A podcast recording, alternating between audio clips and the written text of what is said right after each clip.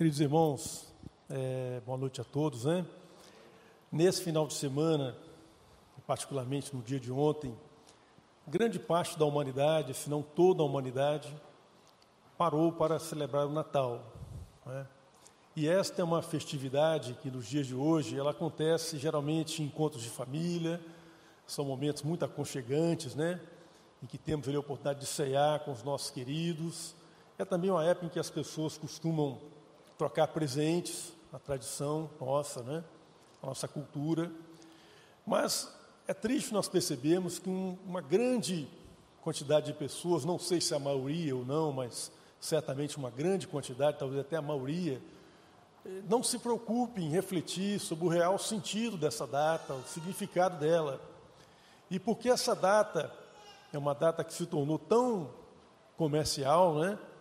É, os, os, entendidos aí de economia, os estudiosos dessa área, afirmam que junto com, com o Dia das Mães é a data mais comercial do ano, a que mais movimenta a economia. É, a gente percebe que até mesmo as igrejas evangélicas, que até algum tempo atrás celebravam essa data com mais entusiasmo, de um tempo para cá não tem dado tanta ênfase a essa data tão importante. E embora a gente saiba que ninguém sabe exatamente o dia em que Jesus nasceu, a data do seu nascimento. O dia 25 de dezembro é o dia separado para que lembremos disso. E sempre que eu me lembro, meus queridos, da vinda de Jesus ao mundo, como um bebê e como todo bebê, indefeso, carente de ser acalentado pela mãe, de ser envolvido ali, né? Eu me lembro do texto de Isaías, capítulo 9, peço que os irmãos abram lá porque Isaías vai nos falar nesse, nessa profecia do seu livro, que Deus, em determinado momento, no futuro, falaria ao seu povo por meio de um menino, por meio de um bebê, e esse menino seria um rei, um rei poderoso, a manifestação do próprio Deus, e que mudaria o curso da história. Isaías capítulo 9, meus irmãos, a partir do verso 1 até o verso 7, nós veremos, né? Diz assim: Mas para a terra que estava aflita, não continuará a escuridão. Deus, nos primeiros tempos, tornou desprezível a terra de Zebulon e a terra de Naphtali, mas nos últimos tempos tornará glorioso o caminho do mar além do Jordão, Galiléia dos gentios. O povo que andava em trevas viu grande luz, e aos que viviam na região da sombra da morte resplandeceu-lhes a luz. Tu, Senhor, tens multiplicado este povo e aumentaste a sua alegria. Eles se alegram diante de ti como se alegram no tempo da colheita, como exultam quando repartem os despojos, porque tu quebraste o jugo que pesava sobre eles, a vara que lhes feria os ombros, e o cetro do seu opressor, como no dia da vitória sobre os medianitas. Porque toda bota com que o guerreiro anda no tumulto da batalha e toda roupa revolvida em sangue serão queimadas e servirão de pasto ao fogo, porque um menino nos nasceu e um filho se nos deu, e o governo está sobre os seus ombros. O seu nome será Maravilhoso Conselheiro, Deus Forte, Pai da Eternidade, Príncipe da Paz. Ele estenderá o seu governo e haverá paz sem fim sobre o trono de Davi e sobre o seu reino, para o estabelecer e para o firmar com juízo e com justiça, desde agora e para sempre o zelo do Senhor dos Exércitos fará isto. Meus queridos, na verdade, essa profecia que Isaías pronuncia aqui no capítulo 9 do seu livro, ela, ela tem início lá no capítulo 7 do livro de Isaías. Na verdade, do capítulo 7 até o versículo 7 do capítulo 9, Isaías, ele informa o povo de Deus que Deus falará a eles por meio de um menino, por meio de um bebê, e essa profecia, meus queridos, ela foi proferida pelo profeta Isaías num período particularmente turbulento da história do seu povo. Na época de Isaías, convém lembrar que Isaías é um profeta do reino de Judá. Ele, ele profetizou no reino de Judá, morava em Jerusalém, a capital do pequeno reino de Judá. Nessa época, os dois reinos já haviam se dividido.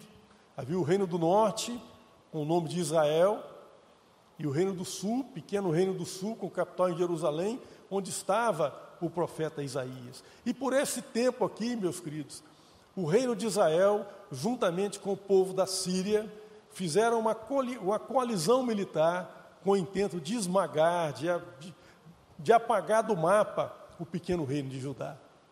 E o rei Acás, que reinava nessa época em Judá, ele ficou muito receoso, com muito medo, ele ficou muito assustado ante aquela perspectiva de ser atacado por uma coalizão militar de dois reinos.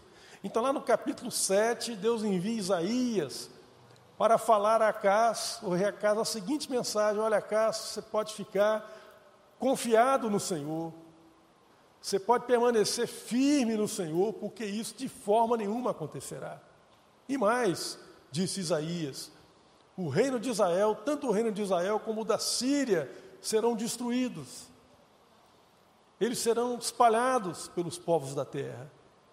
E como sinal, então, Isaías registrou como sinal dessa palavra de Deus, lá no versículo 14 do capítulo 7, ele diz assim: E a virgem conceberá, e dará, luz, e dará à luz um filho, e lhe porás o nome Emanuel.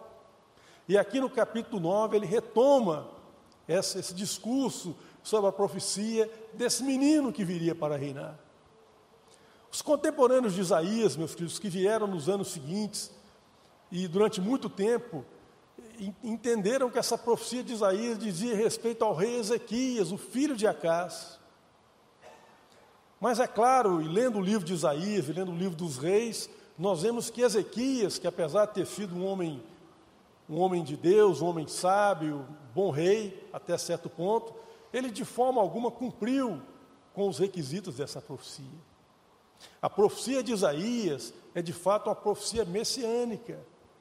Tanto no capítulo 7, quando ele fala que a virgem conceberá e dará à luz um filho que se chamará Emanuel, isto é, Deus conosco, Deus entre nós, como a profecia desse menino que nos foi dado aqui no capítulo 9, é uma profecia messiânica que aponta para o Senhor Jesus. Isaías profere isso no oitavo século antes de Cristo. Ali por volta do ano 730, 750, muitos anos antes da vinda de Jesus ao mundo. E no discurso que ele apresenta aqui, meus queridos, até o versículo 4, Isaías escreve um texto sempre com muita poesia, né? um texto, além das verdades, é um texto agradável de ler, porque Isaías é um escritor muito hábil. Ele faz menção a alguns fatos da história de Israel, faz menção, por exemplo, ao, ao, ao, cativeiro no Egito, quando ele fala que o povo foi multiplicado, foi multiplicado milagrosamente por Deus. Quando ele fala do cetro do opressor que foi quebrado, também faz menção ao Egito, mas faz menção também aos medianitas, cujo domínio duro, pesado, cruel sobre Israel foi interrompido por meio de Gideão, a quem Deus levantou com esse intento. Isaías também faz menção às terras de Zebulon e Naftali, que eram regiões ali da Galiléia, ficavam ah, na região ocidental do mar da Galiléia. Zebulon um pouco mais ao norte, Naftali um pouco mais a oeste, a região onde Jesus viveu e onde Jesus exerceu a maior parte do seu ministério. Essa região, diz Isaías, conheceu a vergonha, conheceu a noite escura, conheceu a dor, conheceu as trevas. E por que será que isso aconteceu? No capítulo 8, Isaías explica, porque esse povo virou as costas para Deus. Não só essas duas tribos, mas particularmente essas duas tribos, fizeram coisas terríveis, quebraram a lei do Senhor, fizeram coisas que eram abomináveis aos olhos de Deus. Na verdade, meus queridos, sempre que quando a gente lê a história das tribos de Israel, já lá no livro de Josué, quando eles ocupam a terra, Josué nos informa que particularmente essas duas tribos aqui, elas não conseguiram expulsar os, os habitantes da terra, né, os cananeus que, que ali moravam. Eu abro um parênteses para explicar aqui, porque esse é um tema muito sensível aos dias de hoje. Abro um parênteses para explicar aqueles que estão aqui, aqueles que nos assistem pelo canal do YouTube na igreja, que quando o, o texto fala pejorativamente, de maneira condenatória, que eles não expulsaram, não conseguiram expulsar os residentes cananeus daquela terra, é preciso que nós entendamos que não existe aqui nenhum sentido de aversão, nenhum sentido de incitação de ódio contra o estrangeiro, de forma alguma. Nós vemos na lei de Moisés, meus queridos, a lei que Deus deu a Moisés, 3.500 anos atrás, o povo é ensinado explicitamente, reiteradamente, a cuidar do estrangeiro, a cuidar do órfão, a cuidar da viúva. A própria geração de Isaías, meus queridos, nós vamos ver no capítulo 1 de Isaías, que eles são eh, duramente criticados e, e, e Deus está irado com eles, porque eles não observam o direito do estrangeiro, nem do órfão e nem da viúva. Portanto, eles eram ensinados a acolher bem os estrangeiros. Mas nós precisamos entender, meus queridos, que Israel, como nação sacerdotal, como luz para as nações, havia sempre uma preocupação para que o povo não importasse, não trouxesse para suas próprias práticas de culto as práticas daqueles povos vizinhos, que muitas vezes eram práticas abomináveis e inimigas de Deus. Portanto, é nesse sentido de ser uma nação sacerdotal e que seria comprometida se ela importasse os costumes e os hábitos daqueles povos vizinhos, como de fato aconteceu. E também, meus queridos, durante o domínio, durante o reinado de Salomão, ainda antes do reino se dividir, o texto de Reis nos, nos informa que, em gratidão ao rei de, de Tiro, que havia, era um grande amigo de Salomão e havia feito doações generosas para a construção do templo, Salomão passou algumas cidades dessa região do norte da Galiléia para o domínio do rei de Tiro. Então, essa, essa região experimentou um lento e continuado grau de apostasia. E, finalmente, meus queridos, quando essa região cai sob o domínio dos assírios, ali por volta do ano 720, da, da, antes de Cristo, os assírios tinham tinha uma, uma, uma prática de dominação extremamente cruel, em que eles misturavam os povos conquistados, fazendo migrações dentro das terras por eles dominadas, com qual objetivo? Com o objetivo de quebrar qualquer aspecto nacional, qualquer aspecto cultural do povo dominado, para que o povo perdesse a identidade da língua, dos costumes, da prática religiosa. Portanto, é por isso que Isaías usa a expressão Galiléia dos gentios, porque essa região é uma região miscigenada, uma região mal vista, por isso ela é mal vista nos tempos do Novo Testamento. Tanto Samaria quanto Galiléia eram mal vistos pelos judeus de Jerusalém, porque era uma região miscigenada. Mas olha que interessante, meus queridos, essa região que estava em trevas, por ter virado as costas para Deus, por terem feito coisas terríveis, Deus promete que vai restaurá-los, das trevas onde se encontram. Vai trazer salvação para eles e, na verdade, vai começar a salvação por eles. E o fato, meus queridos, é que Jesus é criado na Galiléia e exerce seu ministério na Galiléia, em cumprimento à promessa de a profecia de Isaías e com isso resgatando a região de Galiléia. Nós temos pelo menos três lições importantes que nós precisamos refleti-las, refletir sobre elas agora e pode ser que seja oportuno para a sua vida essas questões que eu vou comentar aqui na sequência. Em primeiro lugar, olhando para essa região que sofreu o desterro, que sofreu a violência, que sofreu a vergonha, que conheceu as trevas, mas no entanto foi resgatada por Deus, nós temos que nos perguntar a nós mesmos, enquanto indivíduos e enquanto como nação também, como que nós avaliamos os nossos próprios fracassos pessoais ou coletivos? Como nós avaliamos isso? Porque muitas vezes, meus queridos, nós vamos de fracasso em fracasso na nossa vida e ninguém tem mais esperança a nosso respeito.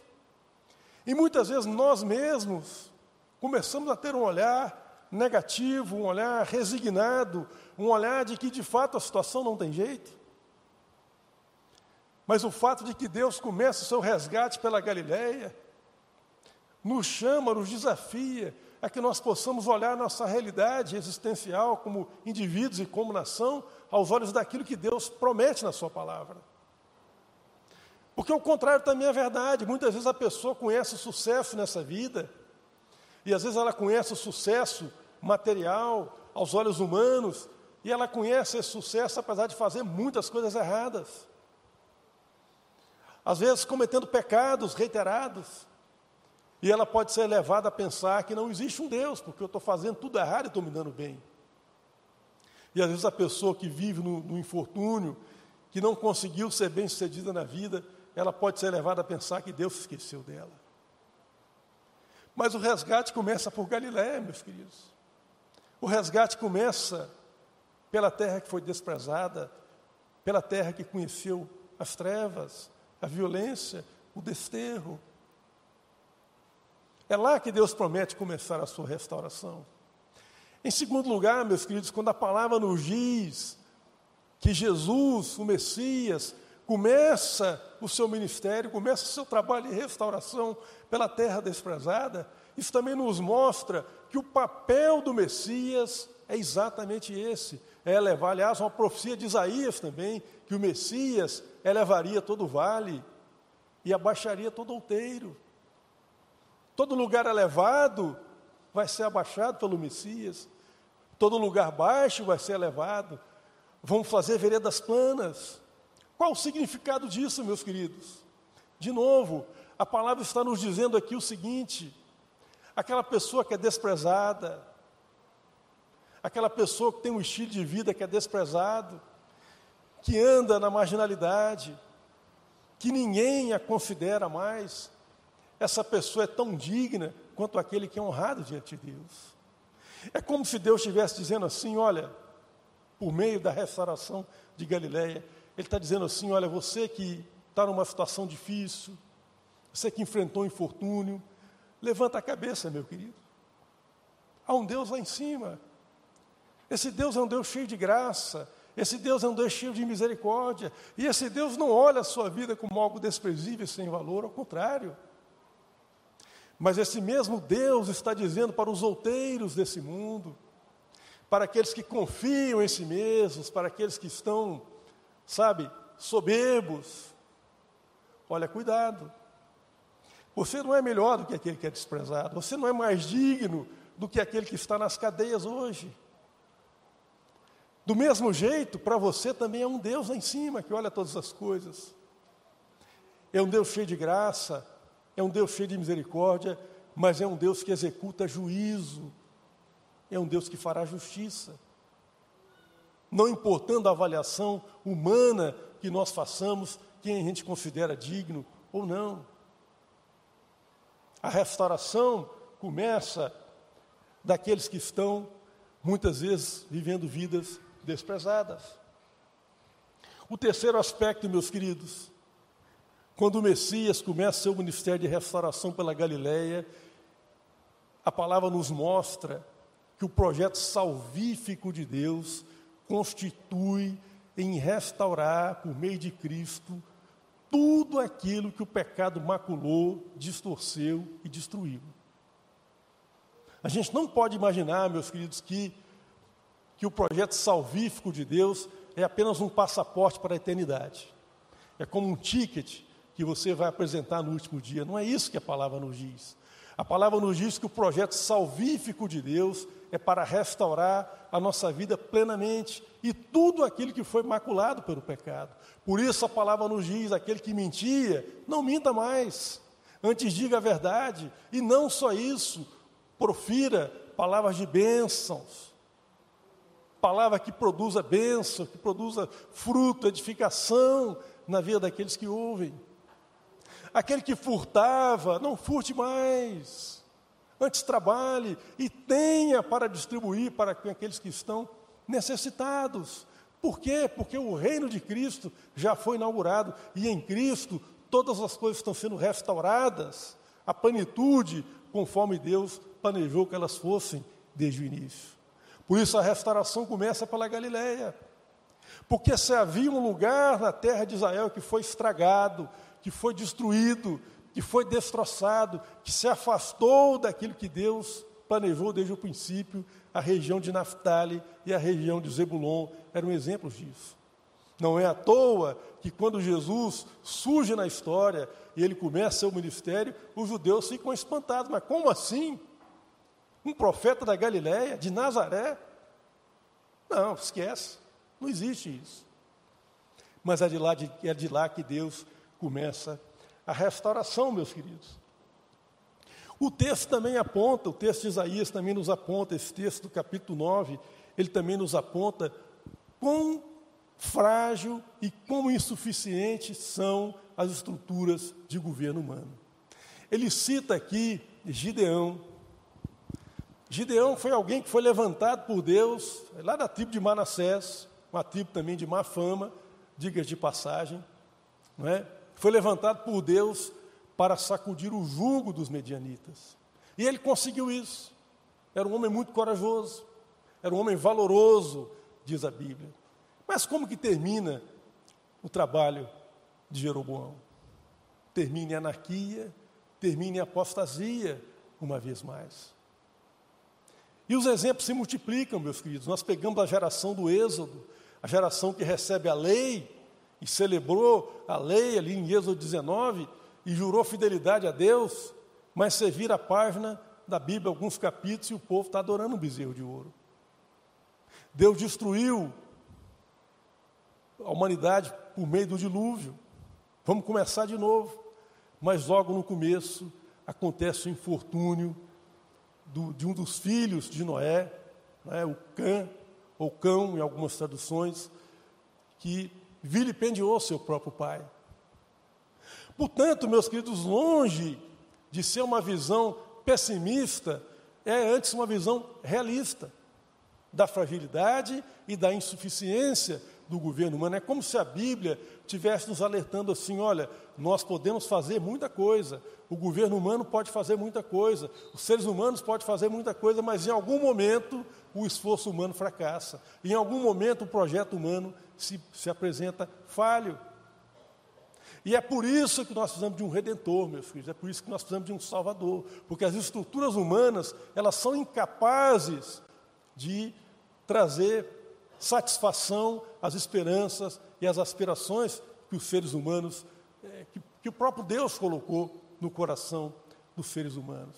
E aí então, meus filhos, a profecia de Isaías, ela aponta para esse menino que virá na história. O menino Jesus, o Messias, não é outro, esse que, que nasceu e cujo governo está sobre seus ombros. E o profeta Isaías então vai dizer que ele será chamado, será reconhecido como maravilhoso conselheiro, Deus forte, Pai da eternidade e príncipe da paz. Meus queridos, um governo, um governante que é sábio, que tem bons conselhos, ele levanta uma nação. Um governo que tem pouca sabedoria traz muitos problemas para os seus governados. Mas mesmo um governo humano que seja sábio, se quer um exemplo de governo humano que seja sábio, vou dar dois para vocês. Davi. Davi tinha um conselheiro chamado Aitofel, vocês podem ler no livro de Reis. Esse homem, a Bíblia diz que ele tinha uma sabedoria sobrenatural. Era conselheiro de Davi. Era conselheiro de Davi. Deus abençoou Davi com um conselheiro que tinha uma sabedoria sobrenatural. No entanto, quando Davi enfrenta a crise com seu filho Absalão, Aitofel trai Davi e passa para o outro lado. Outro exemplo de governança sábia, Salomão. Salomão também é descrito na Bíblia como tendo uma sabedoria sobrenatural, inexplicável. As pessoas vinham de longe para, para, para ter entrevistas com Salomão, sua sabedoria era reconhecida em todo o mundo antigo. Mas o que aconteceu com Salomão? Em algum momento ele soberbeceu, ele se envaideceu, e toda aquela sabedoria que ele tinha acabou não servindo para grande coisa no final das contas. Mas Jesus não, Jesus é diferente. Jesus é alguém que é sábio, sobrenaturalmente sábio, e sua sabedoria é uma sabedoria permeada de humildade. Jesus é surpreendente nesse sentido, porque apesar dele ser Senhor, soberano, manifestar poder sobre as forças da natureza, ele é alguém manso e humilde de coração.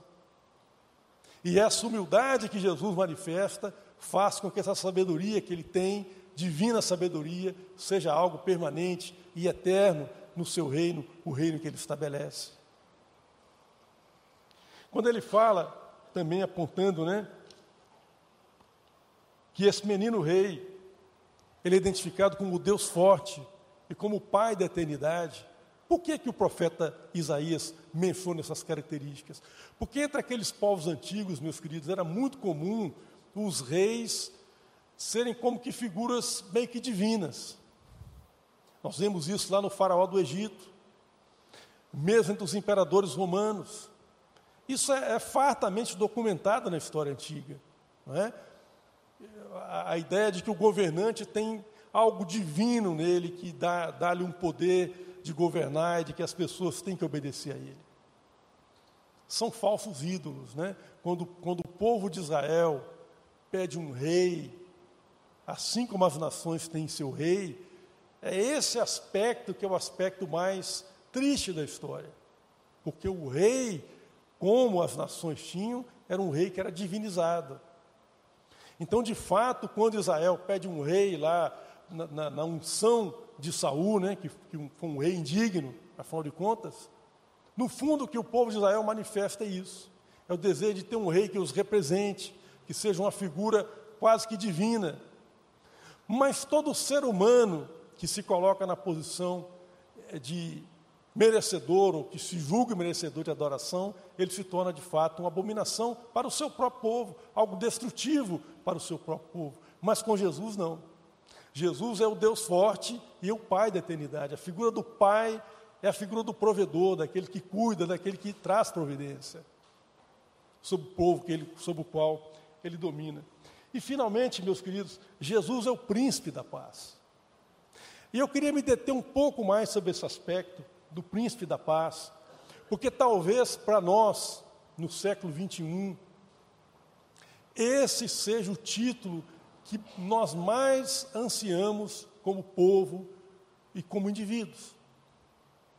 Porque de fato não havia paz na época de Isaías, não havia paz e não houve paz na época de Jesus.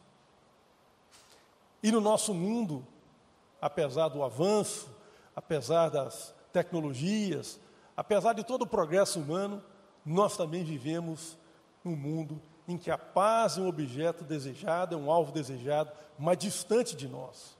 Não há paz entre as nações, não há paz dentro da nação, dentro do nosso país. Muitas vezes não há paz entre os irmãos da igreja, muitas vezes não há paz dentro da própria família. E o fato de que Jesus é o príncipe da paz acaba sendo também um tropeço para o povo judeu, percebê-lo como Messias. Porque eles entendiam que o Messias era uma figura que viria para estabelecer a paz, permanentemente, com a sua vinda. E eles entendiam a paz, meus filhos, como um estado de bem-aventurança pleno. Nós podemos ter uma ideia disso no, no capítulo 11 de Isaías, se você puder projetar para mim aí, meu querido. Virar duas páginas na Bíblia, aí você vai ler o seguinte: era assim que eles, a expectativa que eles tinham da paz. Do trono de Jessé sairá um rebento, Isaías 11, né? E das suas raízes brotará um renovo. Repousará sobre ele o espírito do Senhor, o espírito de sabedoria e de entendimento, o espírito de conselho e de fortaleza, o espírito de conhecimento e de temor do Senhor e ele terá o seu prazer no temor do Senhor, não julgará segundo a aparência, nem decidirá pelo que ouvi dizer, mas julgará com justiça os pobres e decidirá com equidade a favor dos mansos da terra. Castigará a terra com a vara da sua boca e com o sopro dos seus lábios destruirá o perverso. O cinto dele será a justiça e a verdade será a faixa na cintura. É uma profecia messiânica, como os irmãos estão vendo. Mas olha o que ele fala na sequência. Então o lobo habitará com o cordeiro, o leopardo se deitará juntamente com o cabrito, o bezerro e o leão novo e o novilho gordo andarão juntos, e uma criança pequena os guiará. A vaca e a ursa pastarão juntas, e as suas crias juntas se deitarão. O leão comerá palha com o boi. A criança brincará sobre a troca, sobre a toca da cobra e a criança desmamada meterá a mão no ninho, no ninho da serpente, e não se fará mal nem dano algum em todo o meu santo monte, porque a terra se encherá do conhecimento do Senhor, como as águas cobrem o mar. Era essa a esperança que eles tinham, meus queridos, da vinda do Messias. Mas Jesus veio, e isso não aconteceu, obviamente. É só nós olharmos a situação que existe no mundo.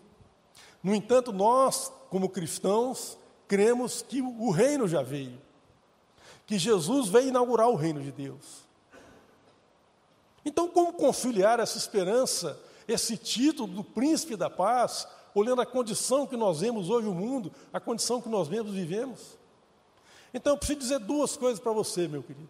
Em primeiro lugar, haverá sim um tempo em que Jesus virá uma vez mais, destruindo toda a injustiça, destruindo todos os poderes que oprimem as pessoas, estabelecendo um reino de paz visível, permanente entre aqueles que são seus, entre aqueles que pertencem a Cristo.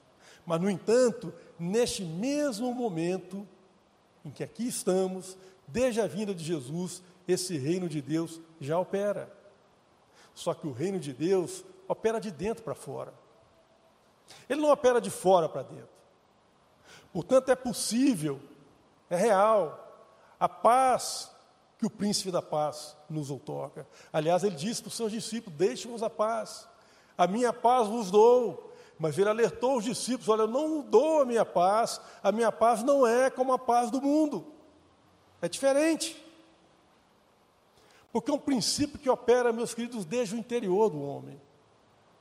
Você sabe por que, que não há paz entre as pessoas, entre as nações? Isso decorre do desejo que o ser humano tem de dominar sobre o outro. E como eu quero dominar sobre o outro, eu quero ter mais razão do que o outro, eu quero vencer a discussão sobre o outro, então não existe paz.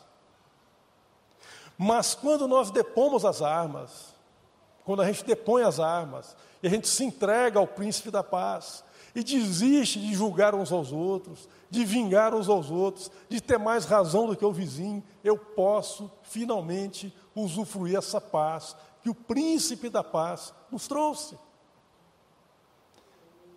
Essa é a realidade do reino de Deus, é um princípio que opera de dentro para fora, desde o íntimo do ser humano. Eu estava lendo um livro sobre Jesus, meus queridos, escrito por um acadêmico judeu, chamado David Flusser, livro muito bacana.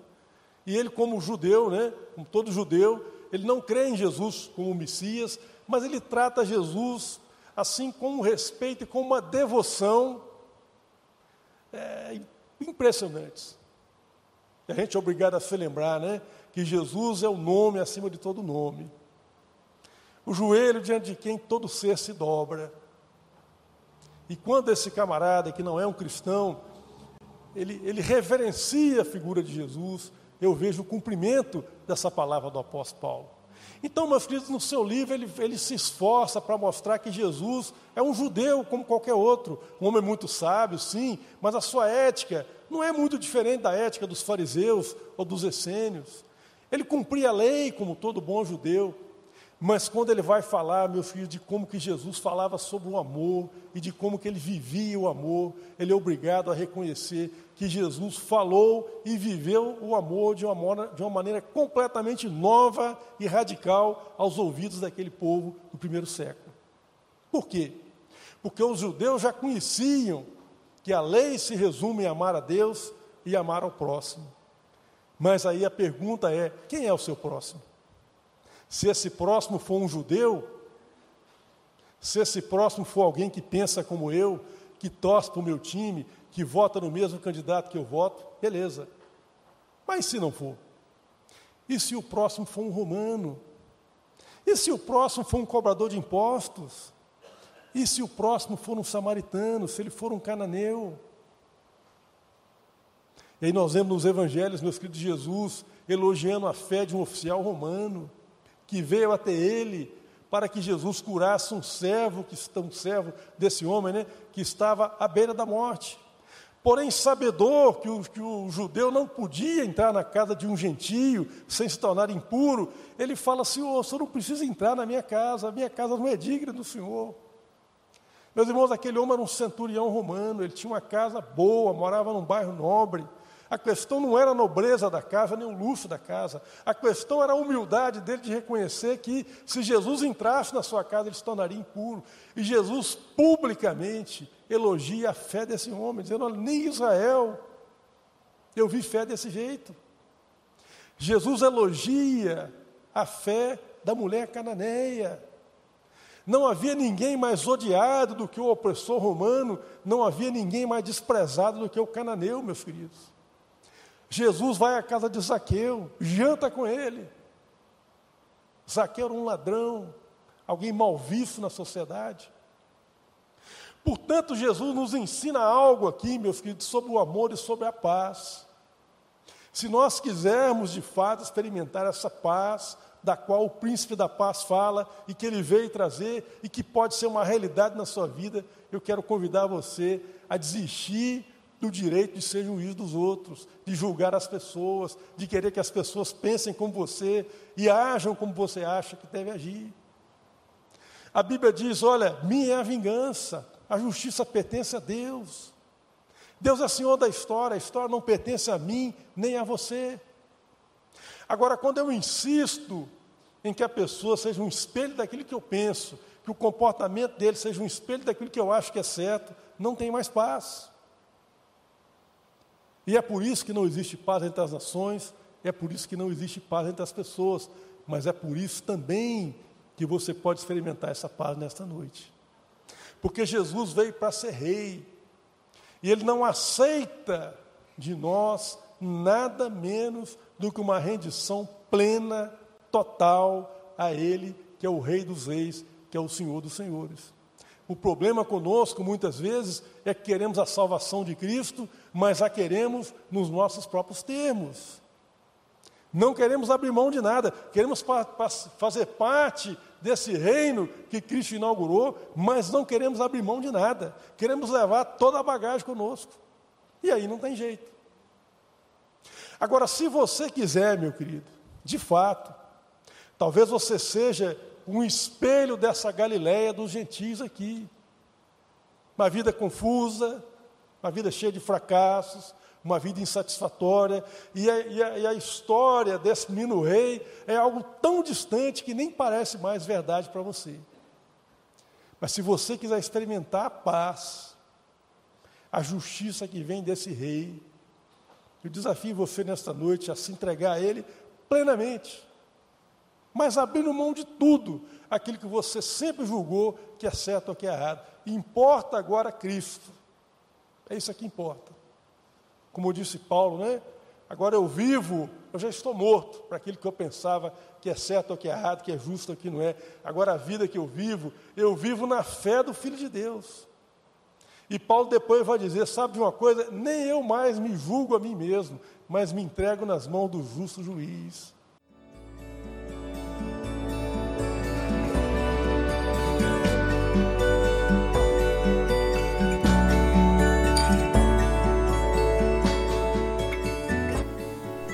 A Igreja Batista do Bom Retiro tem plena convicção de que a palavra de Deus é poder para salvar e transformar vidas. Nosso desejo é que essa mensagem tenha alcançado seu coração. Para saber mais sobre quem somos e em quem acreditamos, acesse ibbrpatinga.com.br.